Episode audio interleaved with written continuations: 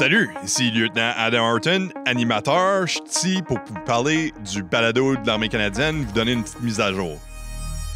Pour commencer, je veux remercier tout le monde qui ont téléchargé le balado, qui se sont abonnés, qui nous ont envoyé leurs idées. On apprécie vraiment ça.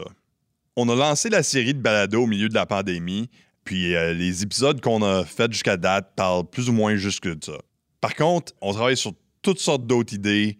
Par exemple, on va parler euh, des habiletés militaires, comment on peut les améliorer. On va parler de l'adresse au tir. On va parler des militaires en mission, l'histoire militaire, puis des événements clés qui affectent certains régiments.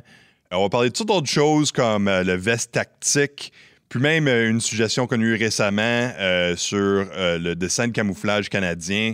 Donc, on va parler de ça aussi. Donc, arrêtez pas de nous envoyer vos suggestions. On les regarde, on les prend au sérieux. Vous trouverez notre courriel dans les notes du balado ainsi que sur la page du balado sur le site web de l'armée canadienne. Je voulais également mentionner que la campagne de charité d'urgence de COVID-19 prend fin le 20 juin.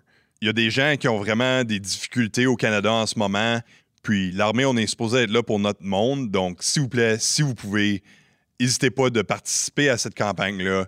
Il y a des gens qui en ont besoin. Les dons qu'on va recevoir vont compter contre le total de la campagne de charité en milieu de travail de la Défense nationale pour l'année. Pour en savoir plus, cliquez sur le lien dans les notes de l'émission. Vous pouvez aussi consulter notre site web sur canada.ca armée et cliquer sur le lien de campagne de charité d'urgence COVID-19 qui se trouve dans notre carrousel d'images. C'est pas mal ça. Je voulais juste vous donner une petite mise à jour puis vous remercier pour vos idées. Continuez de nous envoyer vos suggestions, on sera à l'écoute. Puis notre prochaine émission complète sortira dans une semaine ou deux.